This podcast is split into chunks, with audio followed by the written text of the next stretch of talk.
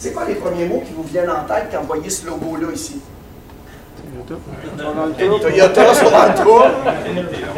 Mais il y a quelques mois ou dans la population en général, c'est quoi qu'ils voient quand ils voient ce logo-là? Qualité, Qualité, pédale à gaz récemment, mais regardez, je suis content que vous le dites, parce que dans le plein milieu de la tempête de ça qui est arrivé en février puis en mars, quand ça les a pété d'en face, je voudrais vous montrer les résultats de vente. Parce que quand tu appuies ta marque, quand tu crois à ta marque, quand tu la défends, puis je peux vous dire que le réseau des concessionnaires Toyota font une maudite belle job là-dedans, regardez que ce que ça donne de résultats de vente. Au mois de mars, il y a eu un accroissement des ventes de 27% des ventes de Toyota à travers le Canada. Année à date, vous avez tout près de 15% d'augmentation des ventes, en plein milieu de la tempête.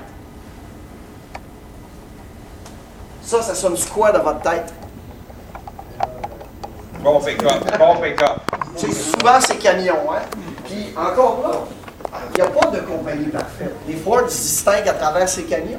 Ford, ce qui est intéressant dans leur reconstruction qu'ils ont faite à travers euh, les, les dernières années, c'est qu'ils sont allés voir des institutions financières pour essayer de trouver de l'argent, du cash flow, pour pas quitter le gouvernement. Figurez-vous qu'ils sont allés chercher tout près l'équivalent de 800 millions de dollars pour la valeur de le logo. 800 millions, près d'un milliard de dollars, il y a du monde qui disent que ça vaut ça, ce logo-là. C'est aussi fort que ça, aussi puissant que ça. Mais savez-vous, ça peut aller dans un sens comme dans l'autre. hein? Je vous ai donné deux bons exemples à venir à date. Si je vous montre ça ici, c'est pas la même chose qui sonne. Comment? C'est pas trop haut dans C'est pas trop haut dans notre estime. Ça n'existe plus au Canada. La compagnie existe encore, mais c'est pas les mêmes images qui sonnent en tête. Puis à quelque part, c'est un peu de leur faute hein, qu'on a vu à travers ça. Fait que la question que je vous pose, bien évidemment, par rapport à la marque Valmetal, c'est quoi les premiers mots qui vous viennent en tête? Vous, avez entendu, vous avez entendu plein de belles affaires aujourd'hui. C'est quoi les premiers mots qui résonnent quand vous vous entendez, vous voyez Valmetal? Professionnel. Professionnel. Quoi d'autre? Bon produit. Bon produit, solidité. Quoi d'autre? Pardon? L'avenir, oui. Fiabilité, j'ai entendu. Si vos mots sont différents, que les mots que vous venez de dire, que passion, service, innovation, développement, intégrité, moi je vous jure en affaire, puis je vais vous le prouver tantôt. On va avoir un peu de fun avec ça tantôt. Que vous êtes jamais, jamais, jamais plus fort que ce que vous avez dans la tête par rapport à vos pensées. Si vous ne pensez pas les mots qui sont écrits là, en étant profondément convaincu de ça, je vous jure en affaire, le résultat va être différent. Je vais vous le prouver dans quelques minutes, on va avoir du fun. C'est important de comprendre aussi c'est quoi qui compose une marque? Dans le fond, il y a deux éléments fondamentaux qui composent une marque. Le produit lui-même, la tôle, le service, mais aussi tu as l'expérience d'utilisation et l'expérience d'acquisition. D'après vous autres, lequel des deux entre le produit et l'expérience a le plus de poids pour définir une marque? C'est-tu le produit ou l'expérience? Qui pense que c'est le produit? Levez-le en main? Donc, euh, les gens, vous pensez majoritairement que c'est l'expérience. Puis, je vais vous dire de quoi que les spécialistes du marketing disent exactement la même affaire que vous autres. C'est l'expérience qui va définir une marque. Puis, regardez bien l'élément suivant. Quelle marque de motocyclette est la plus chère dans le monde? Harley Davidson. Harley Davidson. Qui est moi? Monsieur Harley? Avez-vous juste le gilet? Vous en avez un? Juste le gilet? Il y a- Ils avaient acheté leur lait. Ça coûte pas un cher. ça pareil. Comment? C'est pas vrai de dire ça pareil. Quoi? Que c'est Harley. En termes d'argent sonnant, oui. Si tu prends la moyenne de prix de Harley Davidson, c'est la marque de motocyclette la plus chère dans le monde. Il y a Ducati, mais ils ont deux modèles en haut de 30 000. Mais des Harley, c'est. Puis jusqu'à pas si tant longtemps, quelle marque de motocyclette fallait que tu mettes ton nom sur une liste d'attente si tu en voulais une? Davidson. Harley Davidson. Mais quelle marque de motocyclette a la technologie la plus. euh, C'est Harley Davidson. c'est Harley Davidson. Mais je peux vous dire quelque chose, par exemple. Je suis un amateur de Harley Davidson, de ce genre de moto-là. Il n'y a rien qui va battre le feeling. Pendant une heure de temps d'embarquer sur mon bicycle avec ma blonde qui se colle en arrière, mon petit casque. Pendant, ouais, bah, bah, bah, puis tu fais exprès pour arriver aux lumières, puis tu ouais, il n'y a rien qui va battre ça. Mais savez-vous quoi? Il faut que l'expérience d'acquisition soit la même que l'expérience d'utilisation. Les vendeurs chez Harley, comment ils s'appellent? Harley. Harley, ils s'appellent des Hells. Ils s'appellent Couette, Baveux, Tipou. Ils ont des drôles de surnoms des fois.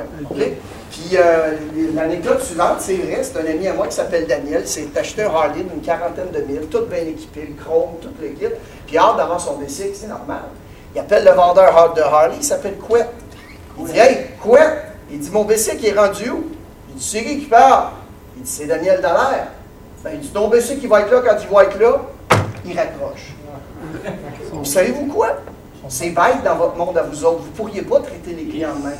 Mais dans le monde de Harley, ça passe. C'est des renégats, c'est des mauvais garçons. Et ça passe. Il faut être cohérent. C'est pas ça que je vous dis de faire. je vous dis juste qu'il faut que vous soyez cohérent avec la marque. Moi, j'ai 46 ans aujourd'hui. C'est drôle, plus que j'avance dans la vie, puis plus que je m'aperçois que c'est dans les petites choses que- qui font des grandes marques, qu'on réalise des grands exploits, pas des grands accomplissements. Il y a un ami à moi qui s'appelle Robert Mickey. Fait le même job que moi, mais il se promène un peu partout euh, euh, aux États-Unis puis au Canada anglais. Puis euh, Robert, un moment donné, il pogne un gros contrat dans l'automobile. Puis la compagnie demande, Robert, on aimerait ça que tu ailles rester dans les Marriott Hotels. Ah, il dit, pas de problème, ça ne me dérange pas une place ou l'autre. Premier soir qu'il embarque de Marriott Hotel, qu'il débarque sur un Marriott Hotel, c'est à Chicago. Il est tard, il est fatigué, il a soif, par exemple. Il appelle le room service. Il dit bonjour, il dit je voudrais avoir un thé glacé, s'il vous plaît. Pas de problème, monsieur. Il regarde sur l'affichage. Qui? On vous amène ça dans quelques minutes. Oh, voulez-vous autre chose avec ça, monsieur Mickey Ah, il dit. Il dit amenez-moi donc un quartier de citron. Ah, ok, pas de problème. Raccroche. Dix minutes plus tard, toc, toc, toc, boit le thé glacé, va faire dodo. Le lendemain, ça va travailler, fin de l'histoire. Quelques semaines plus tard, il s'en va au Marriott Hotel de San Francisco. En débarquant du taxi, il dépose ses valises. Il y a un portier qui vient l'accueillir, ramasse ses valises. Hey, bonjour monsieur, c'est votre première visite ici? Oui, c'est ma première visite dans cet hôtel-là. Ben, on vous souhaite euh, de bienvenue à titre de nouveau client chez Marriott Hotel San Francisco. Prend les valises, amène au comptoir de check-in, dépose les valises par terre.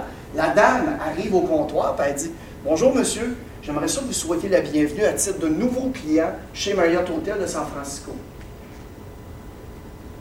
Là, il ne comprend pas. Là, il dit, écoutez, madame, à moins que vous lisiez dans la tête, là, comment vous faites pour savoir que je suis un nouveau client? Ah, on a un truc. Le portier, tantôt, quand il vous a accueilli, vous l'a demandé? Il dit, oui. Ben, il dit, il se gratte l'oreille quand il dépose les valises. Comme ça, on personnalise notre approche. Les petits détails. Ouh! Robert, il monte en haut dans sa chambre. Devinez quoi? Il a soif. Il pogne le téléphone, commande un thé. La madame a dit, Monsieur McKee, parfait, on vous amène ça dans une dizaine de minutes. Oh, Monsieur McKee, Voulez-vous toujours un quartier de citron avec ça? Clic. C'est dans les petites choses qu'on crée des expériences et qu'on renforce l'importance de la marque. Puis l'expérience qu'on a tout le temps, qu'on fait vivre à nos clients, elle me fait penser à l'histoire du café. Mon grand-père, ma grand-mère, à l'époque, ma grand-mère, mon, mon grand-père est un agriculteur, fait pour boire du café, ben, ma grand-mère achetait des poches de café, moulait le café, versait de l'eau chaude, du sucre, du lait dans- dans son thermos. Mon grand-père partait avec thermos, puis ça, ce procédé, cette façon de faire-là à l'époque, c'est un élément de commodité, hein, qu'on voit plus bien, bien souvent aujourd'hui, qui coûtait la petite graine de café 50 cents la livre. Mais là, dans les années 50, il est arrivé une compagnie qui s'appelle Sanka. Eux autres, ils ont dit, non, non, nous autres, on va faire ça plus vite un peu. On va accélérer le processus. On va préparer ça d'une poudre à l'avance, OK? Tu vas mettre de l'eau chaude, du sucre, du lait dans le thermos. Ça va goûter à boîte un peu, mais au moins, ça va aller plus vite. C'est devenu un bien de consommation, puis la même petite graine de café pour une expérience différente est passée à 5 la livre. Mais là, par-dessus ça, qui est arrivé dans les années 70-80? La note est morte. Avant les Vanout. Les Tim Hortons sont arrivés, les Dunkin' Donuts sont arrivés, on- qu'on a connus. Puis là, Tim, eux autres, ils ont dit, ben, minute, là, on va faire ça à ton goût. Un grand café avec du lait, comme tu le veux, là, ça va te coûter une pièce et 60 en date d'aujourd'hui.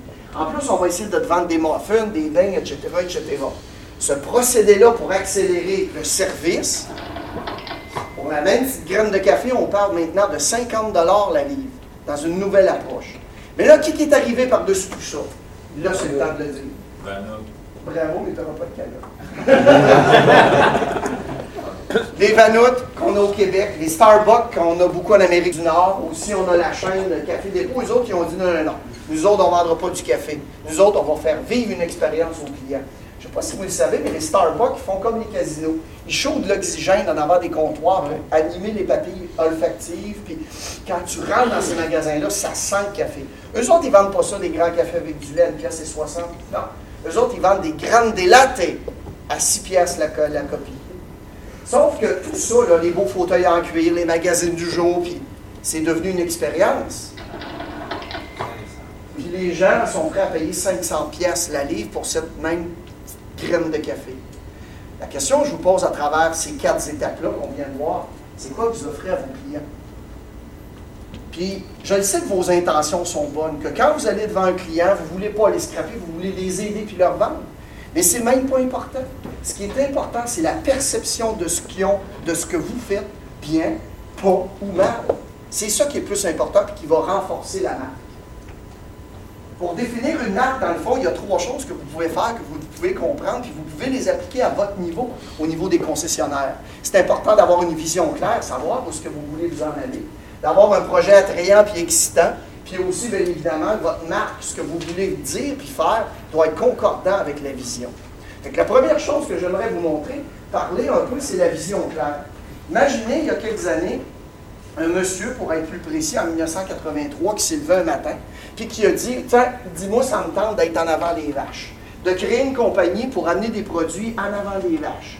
Puis en plus de créer ça pendant les 20, 25, de regarder en avant avec la famille une entreprise d'ici, la vision doit être claire dans la tête des gens. Vous devez savoir où est-ce que vous voulez vous en aller. Puis d'être cohérent avec ça.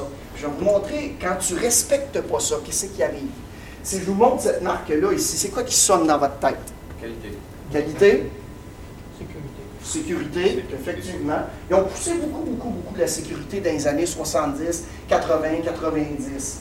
Puis euh, d'ailleurs, j'avais ramassé cette publicité-là dans la revue People. Ce qu'on voyait quand tu tournais les pages, ben, tu voyais des photos de personnes avec le nom de la famille puis la date. Là, ben, on disait ici le 9 décembre 90, la famille Burney, hein, ils sont tranquilles. Là, tu tournais la page, puis là, tu voyais le 4 mai 91, la famille O'Connor. Puis là, tu tournais encore la page. Là, tu voyais le 3 janvier 89, Ralph et Hélène Capot. Puis là, tu voyais une jeune fille en tournant la dernière page qui jouait au pool. Puis on donne la date de 1991. Puis à la fin, complètement, tu tournais la dernière page, puis qu'est-ce que tu voyais? C'était ça ici. Toutes les personnes des pages précédentes partagent une croyance commune, une auto a sauvé leur vie. C'est drôle, je vous ai posé la question, c'est quoi que ça sonne dans votre tête? C'est de la sécurité puis de la qualité. Maintenant, regardez ce que les grands sbires de Volvo ont décidé de faire. Si vous allez sur le site Internet en date d'aujourd'hui avec Volvo, c'est ça que vous allez voir. Trouvez-moi une place qui a le mot sécurité, mais on va vous donner la balance des calottes que j'ai. Il n'y a pas une place là-dedans qu'on parle de sécurité. On n'est plus cohérent avec la marque. Puis c'est pas d'aujourd'hui qu'on a décidé ça. Ça date de 2005. Il y a un monsieur qui est arrivé un jour et qui a dit, puis j'ai une confession à vous faire. Moi, j'ai été impliqué dans l'équipe des formateurs pour essayer de changer la perception des gens. Fait qu'on allait là pour parler des prix, des rabais, des, euh, la performance d'une Volvo. Puis je veux pas que ça soit performant, je veux que ça soit sécuritaire. Puis regardez, Yvan, qu'est-ce qui est arrivé. On a connu un essor phénoménal avec l'arrivée des nouveaux produits. C'est drôle, hein? depuis 2005, quand on a arrêté de véhiculer ce que représente la marque, on a pratiquement, en date de l'année passée, coupé nos ventes en deux. C'est pas sécuritaire, Comment vous dites? Vous avez entièrement raison. On n'embarque pas, c'est toujours en fonction de la perception puis de ce qu'on va communiquer puis véhiculer. Ils ont arrêté de parler de sécurité avec les résultats qu'on voit là. Le deuxième point, il faut avoir un projet attrayant. Moi j'en veux pour mon argent.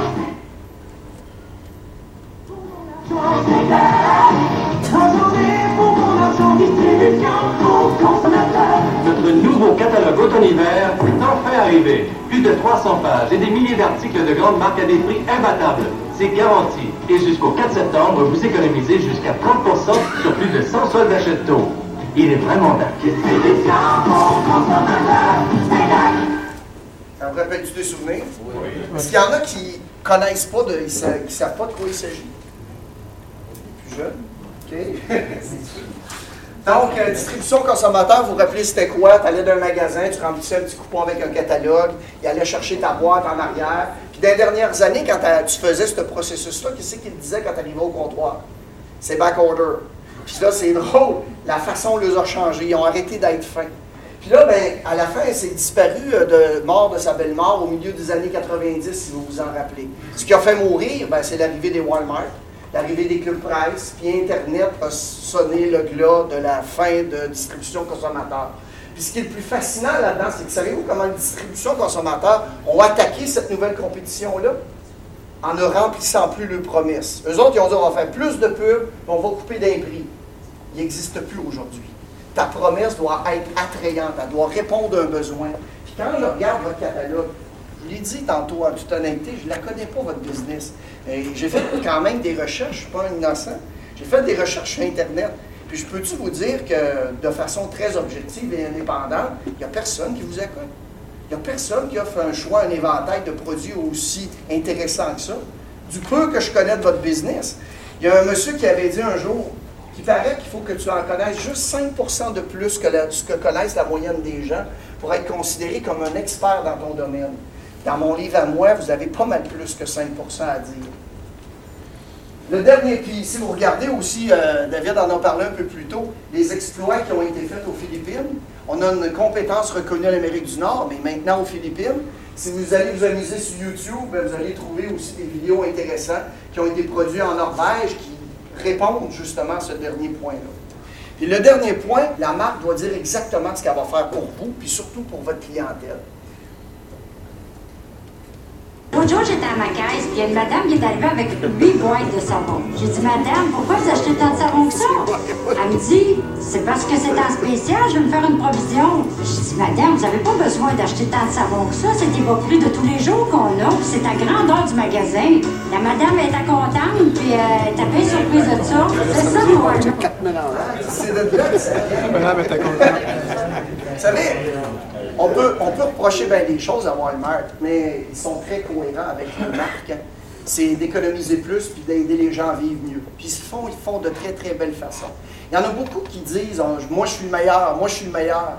Mais à travers les années, il y en a très peu qui sont capables de le prouver.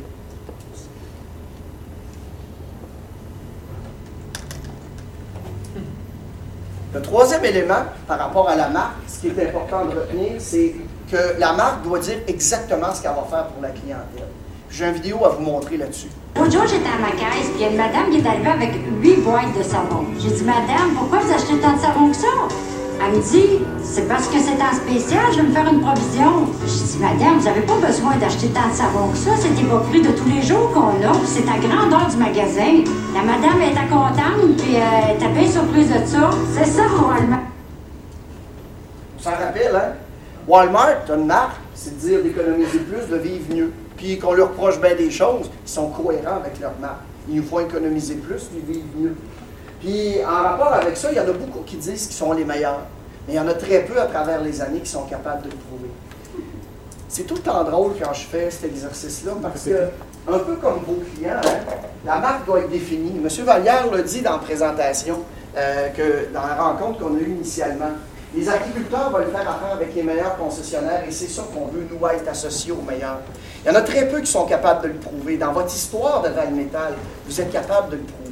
Mais pour revenir à mon histoire de lunettes, il y a une chose que je suis convaincu, c'est que les gens, quand ils viennent vous voir, vous allez au-devant des clients. Ils se posent de façon consciente ou inconsciente toujours la même maudite question. Si vous êtes capable d'y répondre, vous allez faire la différence. La question est bien simple. C'est pourquoi est-ce que j'achèterais de toi maintenant? Ah, je suis le meilleur. Je donne les meilleurs prix. J'ai des bons rabais. On a de la qualité. Ouais. Tout ça, vos compétiteurs sont capables de le dire. Si vous n'êtes pas capable de vous définir concrètement à travers votre marque, en quoi vous êtes différent, jamais, jamais, jamais vous serez capable de définir puis de justifier vos prix. Puis regardez comment c'est intéressant quand tu es capable de le faire. À un moment donné, je m'en vais à Victoriaville, je ne le connais même pas ce gars-là. Mais je trouve ça intéressant parce que Michel Lin, l'agent immobilier, il y a une marque. J'étais au petit coin, puis j'ai hein, vu ça, j'ai dit, ouais, voici les bonnes raisons de faire affaire avec Michel Lin. Puis là, ben, je me suis approché, puis j'ai pris le temps de lire. Puis là, ben, si vous lisez comme moi, Michel Lin va établir la juste valeur marchande de votre propriété en temps réel selon les offres d'achat en cours sur le marché. Il va s'assurer que les documents juridiques sont remplis de façon à éviter les pépins par la suite. Il va être certain que les informations, bla, bla, bla, bla, bla quand tu lis tout le dépliant, tu t'aperçois que tous les agents immobiliers font ça. La différence de Michelin, c'est que lui, il dit, il l'écrit, puis il n'arrête pas de le répéter. Il s'est défini dans son marché. Ce monsieur-là, ici, c'est Carlos Kerrigan. Dans le domaine automobile, la moyenne d'un vendeur automobile, savez-vous combien ils vendent d'auto par année? Un pas pire vendeur, moyenne, là. 200? Ça, ça serait le fun comment? Qui a dit c'est 80, puis c'est exactement la bonne réponse. En Amérique du Nord, la moyenne de vendeurs automobiles vend en moyenne 80 chars par année. OK? Lui, il en vend 250, puis il vend des BMW. Puis il y a 85% de ses ventes que c'est des séries 6 et plus. Des chars donc de 65 70 000. Puis quand tu vas voir Carlos Kerrigan, qui est en passant un exilé cubain qui a commencé à l'avant des chars à cette position-là, puis il a monté, il a monté, puis il a essayé souvent de dire Donne-moi ma chance, donne-moi ma chance, puis un moment donné, il y a quelqu'un qui l'a pris. Quand tu vas voir M. Kerrigan, tu lui dis Bonjour, M. Kerrigan, j'ai entendu dire que vous faites des bons deals, puis euh, ah, il dit Garde, il dit Si vous venez me voir pour ça, il dit C'est pas le bon gars. Il dit Si vous venez me voir, par exemple, pour du service après-vente, sur ma carte d'affaires, j'ai mon numéro de cellulaire. 24 heures par jour, 7 jours par semaine, tu peux m'appeler. Je te laisserai jamais en rack. J'ai 7 véhicules de courtoisie pour pouvoir te dépanner. Là, je suis ton gars. Kerrigan, il y en a plein de vendeurs de BMW. Et c'est comme ça qu'il s'est distingué et qu'il s'est différencié à travers sa marque. Si vous ne croyez pas, si vous ne sentez pas, si vous ne ressentez pas la marque dans le métal, votre message va être très, très peu convaincant, puis les gens ne voudront pas chez vous. Je vous le dis sérieusement, ça passe à 80% dans vos deux oreilles. Si vous n'y croyez pas, le message ne passera pas avec votre clientèle parce qu'on travaille avec des perceptions. D'après vous autres, pourquoi on perd des clients quand on travaille dans vente? Par notre indifférence, parce qu'il y en a qui meurent, il y en a qui déménagent, il y en a qui ont des problèmes non résolus, les clients insatisfaits ou meilleur offre au produit. Le total de tout ça en passant va donner 100% Qui pense que c'est parce que la compétition des meilleures offres ou des meilleurs produits? Qui pense que les clients partent parce qu'ils sont insatisfaits? À main levée. À cause des problèmes non résolus. Quelques-uns. À cause qu'ils déménagent, ils vont ailleurs. À cause qu'ils meurent. OK? À cause de l'indifférence. La majorité. Savez-vous quoi? Vous avez entièrement raison. Il y a 68% des gens que vous perdez dans une transaction qui partent parce qu'ils considèrent que vous avez été indifférent. C'est encore là, c'est des perceptions, ce n'est pas nécessairement vos intentions. C'est quoi de l'indifférence? Ben, c'est livrer une machine, puis pas faire remplir le papier de garantie, pas faire de suivi. C'est pas important ce qu'on pense, nous autres. Ce qui est important, c'est dans la perception que les gens peuvent en avoir, qui va justifier ou non l'indifférence. Ce qu'il faut discuter, ben, pour comprendre cette dynamique-là, c'est parler de la vente. Si on ne comprend pas des éléments fondamentaux qui vont influencer la perception, ben jamais qu'on va arriver à nos fins. je vais vous poser deux, trois questions. La première, quand on jase entre nous autres, OK, entre deux êtres humains, combien on est capable de dire de mots à la minute? 30? 120. 120?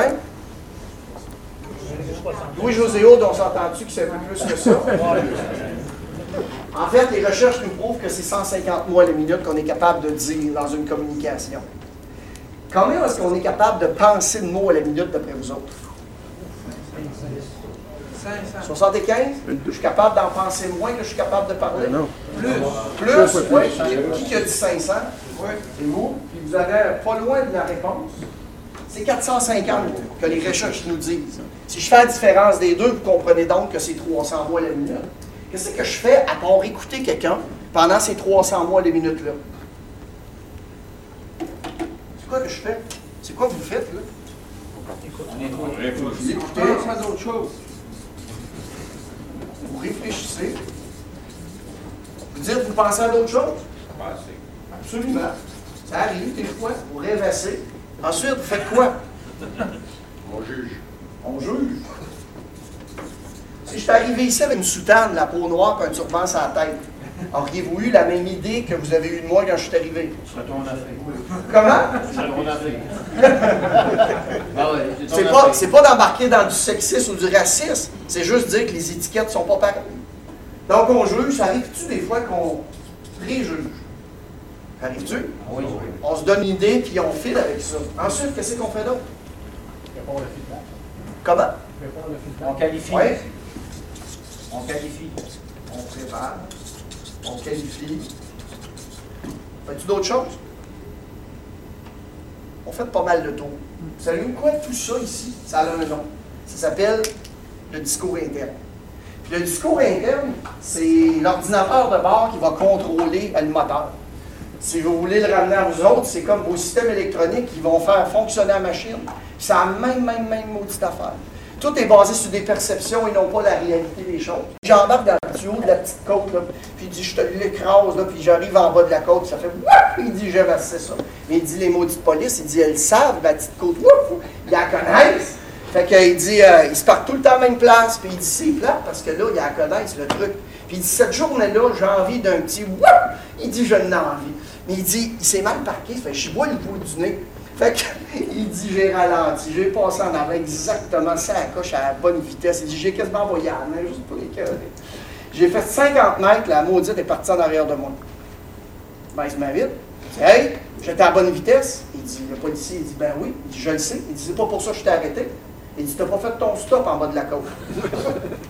Notre discours interne, on n'est jamais, jamais plus fort que nos pensées. Prenez un exemple d'en J'ai un ami à moi qui s'appelle Régent. Il a vendu des autos pendant plusieurs années, puis à un moment donné, Régent, euh, il s'est appelé par un. Il se fait référer par un client, ça vous arrive, vous autres aussi, hein, tu te fais référer par un client, c'est bien plus facile à faire à vendre. Fait qu'il se fait dire au téléphone Hey euh, Régent, je t'envoie un petit couple Pontiac-Granam, pareil comme moi, la même couleur, les mêmes options, le même prix. Tu as juste à bien t'entendre avec eux autres, tu vas voir, ça va bien passer. Demain matin, 10 ans, tu es disponible? Oui, ils sont là demain matin, 10 ans. Parfait. Le lendemain matin, disant au moins une, le téléphone sonne. Oui, c'est la réceptionniste. Régent, un petit coup pour toi au comptoir. Pas de problème, j'arrive, raccroche, t'en vas dans la salle de monde, dans le showroom, ramasse les clients, venez-vous avec moi, s'assoit, à peu près 35-40 minutes, la rente est faite, signe les papiers, les clients partent, c'est dû de la livraison pour le lendemain. À la minute que les clients partent, le téléphone sonne encore. Réceptionniste. Régent, qu'est-ce que tu fais? Ça fait une demi-heure que tes clients t'attendent dans la salle de monde. Viens chercher. Les gens, ils avaient ramassé un petit couple de même en pensant que c'était son petit couple qui venait le rencontrer. Le discours interne, il est aussi fort que ça. Vous n'êtes jamais, jamais plus fort que le produit de vos pensées. C'est vrai par rapport à la marque, c'est vrai par rapport à tous les aspects que vous pouvez avoir de votre vie. D'après vous autres, le discours interne, ça, c'est plus souvent négatif ou positif? Négatif. Pourquoi vous pensez? On est, on est mal fait. C'est juste un mécanisme de défense. En psychologie fondamentale, c'est juste pour se prémunir. On sort d'un bar à Drummondville à soir. 3 heures du matin, on décide de s'en aller. Là, on rentre une petite ruelle. Je ne sais pas vous autres, mais moi, je rentre une petite ruelle. Je vois trois gros, gros gars s'en venir dans le fond. Je vais dire, je vous garantis que je ne dirai pas, oups, des nouveaux amis. non, non, je vais revirer de bord et je non, c'est un système de survie qu'on a. Le discours interne, si tu n'apprends pas à gérer par le contrôler, à aller dans le sens de ta marque, tu vas toujours, toujours te faire cannibaliser. Mais regardez une chose intéressante, c'est on vient de parler de l'ordinateur de bord. Mais le moteur qui l'active, tout ça, c'est la façon qu'on a de communiquer et d'interagir avec les autres. On, les spécialistes dans les années 70 ont dit, ont découvert qu'il y avait trois façons de communiquer de l'information. Tu as du non-verbal, tu as le ton de la voix, puis tu as les mots que tu vas utiliser. D'après vous autres, lequel, le non-verbal, c'est quoi vous pensez? L'attitude. L'attitude, c'est c'est juste ce que tu peux percevoir, le gestuel. Tu sais, je vous dis, ça me tente super d'être ici aujourd'hui. Alors que je suis content et je suis heureux. C'est sûr qu'on n'est pas certain. Donc, c'est le non-verbal, la façon dont on est habillé, les odeurs, les décolletés pour les madames, les bijoux, les parfums, le gestuel. Quelqu'un vient voir et dit On peut-tu jaser? C'est une bonne nouvelle, vous pensez? Pas trop trop. Quelqu'un vient voir et dit Ouais, il dit On peut-tu se rencontrer à 4 heures après-midi? Peut-être que j'ai des affaires à cacher. Ça ici, ça peut vouloir dire quoi? Juste que l'oreille me pique. Il faut faire attention avec ça. Donc, le non-verbal a un gros poids là-dedans. Tu as le ton de la voix, la façon que tu dis les choses, puis finalement, tu as les mots que tu vas utiliser. J'ai un ami à moi qui s'appelle Simon, sa blonde s'appelle Nicole. Puis il dit Mario, il dit, je suis en amour comme je n'ai jamais été de ma vie. Il dit Nicole, il dit, bête. Il dit, je l'aime assez, mais les mots, il dit qu'elle est bête. Il dit des fois, elle dit des affaires. Je me demande si elle pense des fois. Si tu veux dire, ben, il dit, regarde l'autre fois, il dit, c'était ma fête. Ah ouais. Il dit, c'est arrivé. Ben, il dit, elle m'a payé un beau souper de fête, puis on est allé voir un film, puis c'est quoi le problème? Ben, il dit, dans le char. Il dit, elle était bête. Compte-moi ça. Ben, il dit, on s'en allait. Puis, à un moment donné, j'y ai dit, j'ai dit, hey Nicole, j'ai dit, je sais que ça fait deux semaines que je suis à la route. Je n'ai pas été bien, bien là, fait que je vais être plus présent les prochaines semaines. Nicole. Ouais? Ça fait deux, deux semaines que tu n'es pas là. Je m'ennuie de toi, puis la petite, elle s'ennuie de toi. Il avait dit qu'elle était bête. Fait que là, mon chum me dit Je peux-tu décoder comment tu viens de me dire cette information-là, ce message-là? Ouais! Mon gros chien sale. Ça fait deux semaines que tu es parti de la maison, que je suis obligé de m'occuper de la petite, d'aller à la garderie, je vais aller chercher à la garderie, j'ai fait le souper, j'ai fait le dodo, j'ai fait le bain. Puis quand tu crie papa, papa, papa, papa, puis t'es pas là pour t'en occuper, c'est moi qui est obligé de m'en occuper. Puis en plus de ça, il faut que je travaille. Je c'est cœuré, je pense que je vais te sacrer là. C'est ça que tu voulu dire, mon amour. Ben non, t'exagères. Mais pourquoi tu me le dis pas comme tu le penses vraiment? Mon amour, ça fait deux semaines que tu es, parti, parti de la maison. Je m'ennuie de toi, puis la petite s'ennuie de toi. Savez-vous ce qui est fascinant dans cette recherche-là?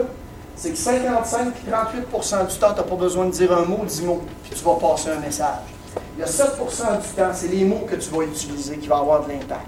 Autrement dit, si vous gesticulez, votre façon de dire les choses, d'interpréter puis de parler au monde a beaucoup plus de poids que les mots mêmes que vous dites.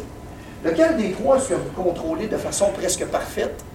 Le non-verbal, le ton ou les mots? Les mots? Vous avez raison. Vous contrôlez presque parfaitement ce sur quoi il y a le moins de poids dans une conversation. 84% c'est au téléphone. 16% c'est les mots qu'on a au téléphone. Si vous prenez cette dynamique-là, mon fameux discours interne, mon discours interne va influencer en proportion égale chacun des trois éléments que vous avez là. Ça veut dire que si tu ne penses pas, tu ne sens pas, puis tu ne ressens pas vers le métal, devine comment ça paraît. Ford le disait d'une autre façon. Il disait, si vous pensez que vous le pouvez ou si vous pensez que vous ne le pouvez pas, bien dans les deux cas, vous avez entièrement raison. Ça fait que vous devez, vous, devez, commencer à me voir venir avec mes grandes bottines. Pensez-vous que c'est possible et souhaitable d'influencer le discours interne d'un autre puis celui des autres? Puis la réponse, c'est sûr que c'est parce que quand on gère pas bien notre discours interne en fonction de la marque, ce qui arrive, c'est qu'on porte des jugements. On devient plus égocentrique, c'est plus facile, difficile de manifester de l'empathie. Les gens ne veulent plus nous écouter. Ce faisant, c'est bien plus difficile d'exercer une influence. Puis tu ne peux pas influencer les autres parce que tout est basé sur des perceptions. Donc, il y a trois façons de le faire, d'influencer le discours interne de quelqu'un. Par l'empathie, par la responsabilité, puis par pratiquer l'écoute active. On va aller s'amuser un peu avec les trois affaires-là. Le premier, c'est la psychologie de la. Il y a un adage qui dit ceci. Quand tu acceptes la responsabilité de ce qui t'arrive, tu prends le contrôle de ta vie. Ça veut dire, tantôt, je traverse la rue, je me fais frapper par un char, je me fais amputer deux jambes. Ça veut dire qu'il faut que je sorte de là et que je dise, yes, je contrôle ma vie. Pas nécessairement. En fait, tu ne peux pas contrôler les événements. Tu peux simplement te contrôler la façon que tu as de répondre aux événements. Puis il y a trois façons qu'on connaît de répondre. Victime, tu peux être un optimiste naïf ou ben donc être un réactif proactif. Il y a 70% de la population, 70% des gens ici vont se situer dans l'une de ces trois-là. c'est celle-là ici. Préfère jouer à la victime plutôt que prendre les choses en main. Ah, c'est pas de ma faute. Moi, je travaille fort. Je travaille 60, 70 heures par semaine. Mais c'est la récession, c'est la crise économique. Ah, c'est sûr que si on avait plus qu'un an de garantie, c'est sûr qu'on en vendrait plus, ces maudites machines-là. Hein? On blâme, on blâme, on blâme. Puis de l'autre côté, tu as totalement l'opposé, hein? l'optimiste naïf. Ah, ben c'est pas grave, ça va revenir les beaux temps. Ben voyons donc, fais-toi-en pas. Hein? Des objectifs, des targets, on fait pas ça tous les mois, on fait ça tous les trois mois. Puis toi, sur moi, ça va bien aller. Mais je vous pose la question, lequel des trois est-ce que vous pensez va vous amener au résultat que vous voulez? Je pense que c'est celui-là, le réactif pour actif. Le réactif proactif, ça va être celui ou celle qui va être capable de dire, regarde, il y a trois affaires que je vais commencer à faire à partir de demain. Je vais faire un meilleur suivi avec mes clients. Ce faisant, ben, je vais être capable de faire vendre des pièces pour le maintenance de leurs équipements. Je vais connaître mieux mes clients, m'impliquer plus dans mon marché pour apprendre à connaître ces clients-là et pouvoir lui proposer des choses. Je n'attendrai pas que les clients viennent au-devant de moi, mais je vais proposer des choses. Vous avez le choix. Vous pouvez choisir d'être une victime ou donc travailler comme un optimiste naïf ou donc décider d'être un réactif proactif. La deuxième chose, c'est manifester de l'empathie. Je vous raconte une histoire. Vous êtes au volant d'une magnifique Mustang convertible, OK? La dame qui est en avant de vous, parce que vous arrivez à une lumière, vous ne pouvez pas aller à gauche, vous ne pouvez pas aller à droite. Vous arrivez à une lumière, puis la dame qui est en avant de vous a un téléphone cellulaire, OK? Puis là, ben, il y a un feu rouge. Puis là, elle parle, elle parle, elle parle, la lumière est rouge, elle se tourne d'abord, elle commence à fouiller en arrière. Fouille, fouille, fouille, fouille, fouille, fouille, fouille, la lumière devient verte. Fouille, fouille, fouille, fouille, fouille, fouille, fouille, comme elle revient là, la lumière change au rouge. Vous êtes toujours pris en arrière. À un moment donné, la madame, elle sort. Elle s'en ouvrir la porte d'en arrière, se penche, fouille, fouille, fouille, fouille, fouille, fouille. La lumière tourne au vert, continue à fouiller. Comme elle revient en avant, la lumière tourne au rouge. Qu'est-ce que vous avez envie de faire?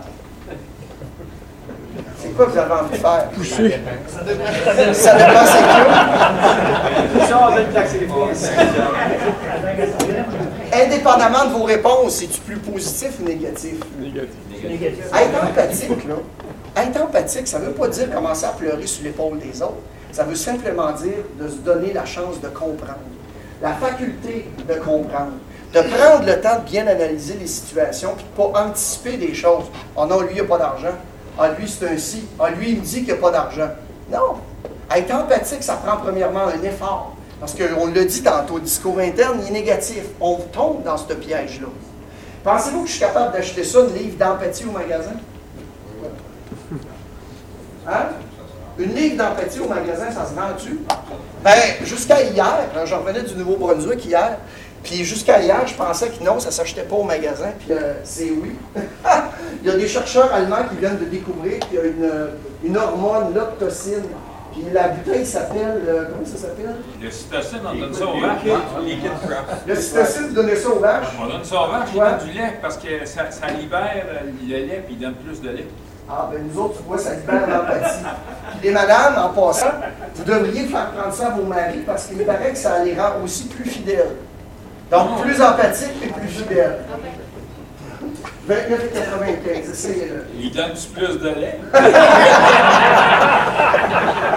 On va que voilà. Tantôt, je vous disais qu'on influence les perceptions beaucoup plus que les réalités. Puis, comment tu fais pour montrer ça de l'empathie? Montrer aux autres que tu comprends. Ben, il n'y a rien qu'une façon que moi je connais, c'est qu'en montrant que tu es vraiment, mais vraiment, puis sincèrement, puis authentiquement à l'écoute des autres quand ils te parlent. Puis, tu sais, on, pose la question, des fois, on dit Ah, moi, moi j'écoute mes clients. Ah, moi, je suis vraiment à l'écoute de mes clients. Quand ils me parlent, je les écoute.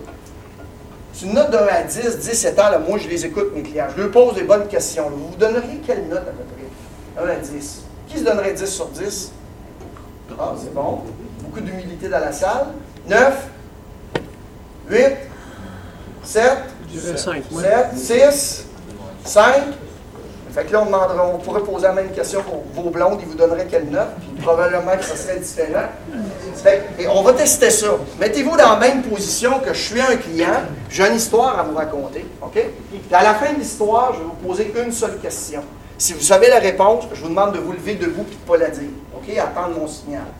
Prêt? Donc, vous êtes le capitaine de bateau. Un maudit beau bateau. En fait, ce bateau-là s'appelle le San Mario. Il est tout gris dans le bord avec le bout de la cheminée bleue. Ce qui est particulier, ce bateau-là, c'est que c'est un traversier. Il fait la traverse Québec-Lévis. Cette journée-là arrivent trois véhicules. Le premier, un Hummer jaune. Un Hummer jaune, vous vous dites, on ne voit pas ça souvent dans le bas.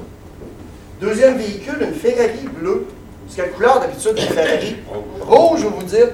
Troisième véhicule, Dodge Néon vert fluo. Vous en avez déjà eu une quand vous étiez jeune. Vert fluo avec des stripes de ballon sur les côtés, tout rouillé dans le bas des caisses. La gate se ferme, le bateau traverse, fin de l'histoire. Si vous savez la réponse à ma question, vous levez debout, OK? Quel âge a le capitaine du bateau? Quel âge? 33 ans? Quel- C'est quoi votre âge? 33. Il y en a au moins un qui écoutait. Je recommence? Je vous raconte une histoire. À la fin, je vous pose une question. Vous prêts? Parfait. Vous êtes le capitaine d'un bateau, un maudit beau bateau. Le bateau s'appelle? La réponse, c'est vous, vous êtes le capitaine de bateau. Quel âge a le capitaine de bateau? Donc, c'est vous. C'est pas compliqué des fois. Ça prend de l'attention. Être empathique, avoir la responsabilité, prendre notre temps pour écouter les gens, ça prend un effort. Fait que là, vous êtes tous mindés, là. Votre discours interne est allumé, mais j'en ai un autre pour vous autres. OK? Vous prêts et prêtes? Regardez le vidéo. This is an awareness test. How many passes does the team in white make?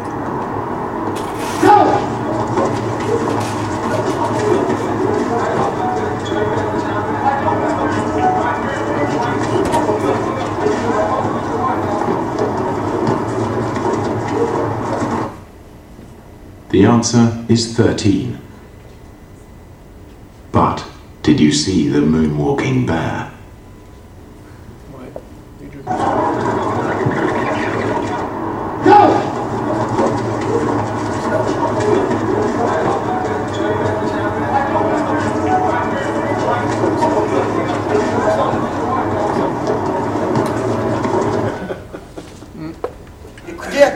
Quelqu'un, un client, c'est pas juste l'écouter avec ses oreilles, c'est l'écouter avec ses yeux, c'est de prendre le temps de prendre des notes aussi. Tu sais, on pense tous qu'on est à 6, 7, 8 sur 10, c'est déjà très élevé. Écouter activement quelqu'un, un client, s'intéresser authentiquement, être empathique à ce qu'il a à nous dire et à ses besoins. Ça prend tout le temps, tout le temps un effort par rapport à tous ces points-là. Donc, responsabilité, empathie et écoute active. Le document qui résume la, euh, la conférence, il est dans le document? Ah, OK, parfait. OK, parfait. On, on le visitera tantôt. L'Amérique se porte mal. Crise économique, chasse aux terroristes, économie malade, crise du pétrole, conflit au Moyen-Orient. Si vous ouvrez le journal, vous écoutez la radio, vous regardez la TV, c'est pas mal ça qui se passe dans le monde? Non, le Canadien, non, le Canadien, là, c'était ça. Comment? Le Canadien, C'est plus les Canadiens, c'est dans le site, on va y venir. Mais c'est pas mal ça qu'on entend et qu'on voit. Ceux qui ont à peu près mon âge ou plus vieux, vous allez vous rappeler d'une chose, c'est qu'il se passait exactement les mêmes affaires à la fin des années 70. Comment ça coûtait financer une maison dans ce temps-là, au début des années 80? 21% de taux d'intérêt. Euh, financer un char, 24 jusqu'à 25 de taux d'intérêt. Ça allait pas bien. Il y avait une crise du pétrole dans une autre dynamique. Mais aux États-Unis, ça allait encore plus mal que ce qui pouvait aller au Canada. Je vous remets dans le contexte, c'était la guerre froide, les méchants Russes contre les bons Américains. Puis économiquement, ça allait très, très mal. Il avait été impliqué dans des conflits armés, il était pas très, très fier de ce qui se passait. Puis selon l'histoire, il paraît qu'il y a un événement sportif qui a fait en sorte de raviver à la flamme des Américains, de se reprendre en main, puis de connaître un cycle de prospérité qui malheureusement s'est terminé au, milieu des, euh, au début des années 2000. C'est quoi l'événement sportif qui est arrivé le 22 février 1980? La classique de la Ligue hockey. Exactement. Qui- Qu'est-ce qui est arrivé de particulier? T'as des, des, des apprentis au hockey qui ont battu des professionnels. Oui. Herb Brooks a eu neuf mois pour prendre des kids de l'université, les enseigner pendant neuf mois de temps comment aller battre des Russes. Puis pourtant, OK, ils ont réussi ça, mais pourtant, une semaine avant cet événement-là, ces mêmes Américains-là s'étaient fait planter au Madison Square Garden par la marque de 10 à 3 devant leurs partisans. Want to hear an amazing story? Back in 1960, Coach Brooks was on the Olympic hockey team. But a week before the games, his coach cuts him and sends him home. And that team went on to win the gold medal. Without him. Herb Brooks had given up his dream of Olympic glory until 20 ordinary kids Why'd you want to play hockey? Isn't it obvious? For the girls. gave him a second chance. The Soviets win. My goal is to beat them at their own game. Beat the best team in the world. Gold medalists in 64, 68, 72, 76. And Mark Johnson, Buddy Shea. Mike Ruzioni. You're missing some of the best players. I'm looking for the best players, Craig. I'm looking for the right ones. They were bitter rivals, A lot of guys from Minnesota and Boston. Yeah, that's gonna work. but one coach had a plan to turn them into a team. I got no time for quitters. You want me to play hockey? I want you to be a hockey player. you a hockey player? I'll get them going. Oh, yeah. This winter, when you face the impossible, Russia's main weapon is intimidation. This guy's ever swell? They're Russians. They get shot if they smile. and you refuse to give up, I didn't think it was gonna be this hard. Yeah, you did. We start becoming a team right now. miracles can happen.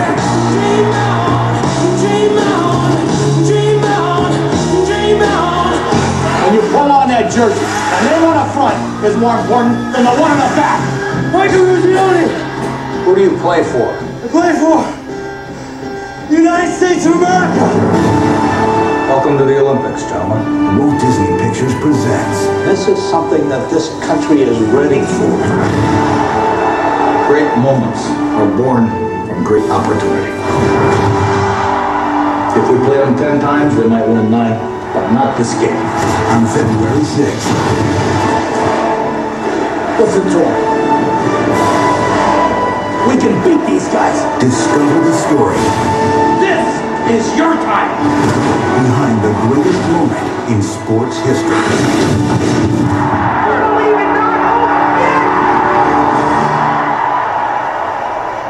Qu'il y en a qui ont vu le film? Est-ce qu'il y en a qui ont le goût de le voir? Pensez-vous que les kids y avaient une appartenance à la marque États-Unis d'Amérique? Qu'est-ce que ça a pris, vous pensez, pour les Américains d'aller battre les Russes et gagner la médaille d'or cette année-là? Qu'est-ce que ça a pris à cette équipe-là? Ça a pris de la détermination. Quoi d'autre? La volonté. La volonté. Quoi d'autre? Un nom. Un nom? Un leader. Un leader? Craig, euh, non. Oui, c'est lui qui gagne. C'est pas lui, c'était pas Jim quelque chose? Jim Craig. Jim Craig, je pense. En tout cas, regarde, je suis pas un grand connaisseur de hockey, mais ça a pris un maudit bon goaler, on s'entend-tu là-dessus? Qu'est-ce que ça a pris là? Ça a pris du caractère. Ça a pris tous les éléments que vous pouvez mentionner. Ça a pris des stratégies différentes aussi pour aller battre les Russes. Puis ils l'ont accompli. Savez-vous quelque chose? Je trouve euh, un beau paradoxe, une belle comparaison. Qu'est-ce que ça a pris aux Canadiens pour battre Washington? Un bon goaler, du cœur. Un bon goaler, du cœur, du cœur au ventre. Ça a pris de l'effort. Qu'est-ce que ça va prendre pour aller battre ce soir aussi? J'ose espérer que ça va être la même affaire. Puis à travers tout ça, que ce soit les Canadiens ou la médaille d'or, moi, il y a une chose, une confession que j'ai à vous faire. Puis je suis vraiment sincère quand je vous le dis. Dans mon livre à moi, gagner une médaille d'or, ou ben non, aller battre les Pingouins ou les, Washington en série, c'est un exploit, c'est le fun, c'est intéressant, on le montre dans des vidéos, ça nous motive. Mais dans mon livre à moi, vous autres, ça, vous l'avez à faire à tous les jours. Vous avez à le faire à tous les jours, avec tous les clients, avec tous vos employés, avec tous les gens qui représentent votre marque. Vous avez ça à faire à toutes les fois pour gagner votre médaille d'or et être différent. Valmétal, on a vu aujourd'hui, c'est la vision, hein? la vision d'où on est parti, d'où est-ce qu'on s'en va. On a vu aussi que 80% du temps, ça dépend de votre attitude, de ce que vous avez entre les deux oreilles. Puis indépendamment de ce que vous allez retenir de la conférence aujourd'hui, j'ose espérer que j'ai réussi à changer deux, trois choses plus en positif. Parce que vous voyez l'effet que ça a sur votre discours interne, puis aussi sur votre façon d'interagir avec les autres. Puis ça amène au troisième point. De quelle façon vous allez le livrer? Parce que ce n'est pas dans la réalité des choses, mais plus dans la perception de ce que vous faites que les gens vont faire une différence. Je veux juste vous laisser, c'est probablement en préparation de la conférence, la phrase qui, moi, personnellement, m'a le plus accroché. C'est celle de M. Vallière, qui disait ceci. Les agriculteurs veulent faire affaire avec les meilleurs concessionnaires et c'est ça qu'on veut, nous, être les associés aux meilleurs. Merci beaucoup tout le monde.